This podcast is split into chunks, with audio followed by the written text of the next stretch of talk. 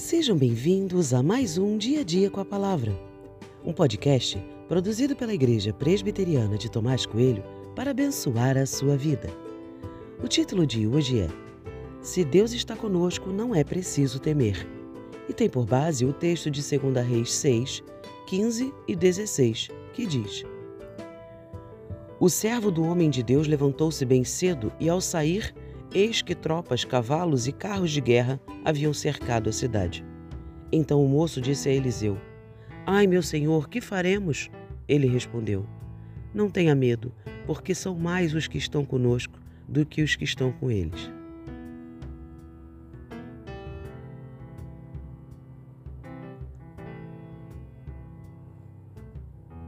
Eliseu estava atrapalhando os planos do rei da Síria.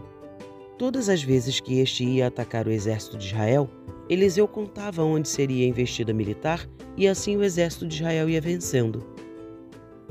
O rei da Síria chegou a pensar na possibilidade de existir um espião ou alguém dentre o seu exército que estivesse entregando as suas estratégias.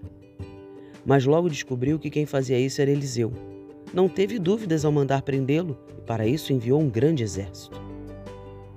Um dos servos de Eliseu, ao ver o grande exército sírio, temeu profundamente, mas logo foi acalmado por Eliseu.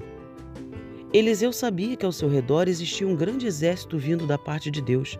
Logo, não importava o tamanho e a força de qualquer outro exército. Deus estava com ele.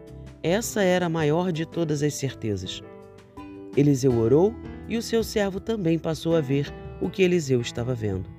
Assim, os dois saíram tranquilos, porque Deus os guardou em segurança. Pouco importa o tamanho do exército que luta contra nós. Se Deus é por nós, quem conseguirá nos vencer?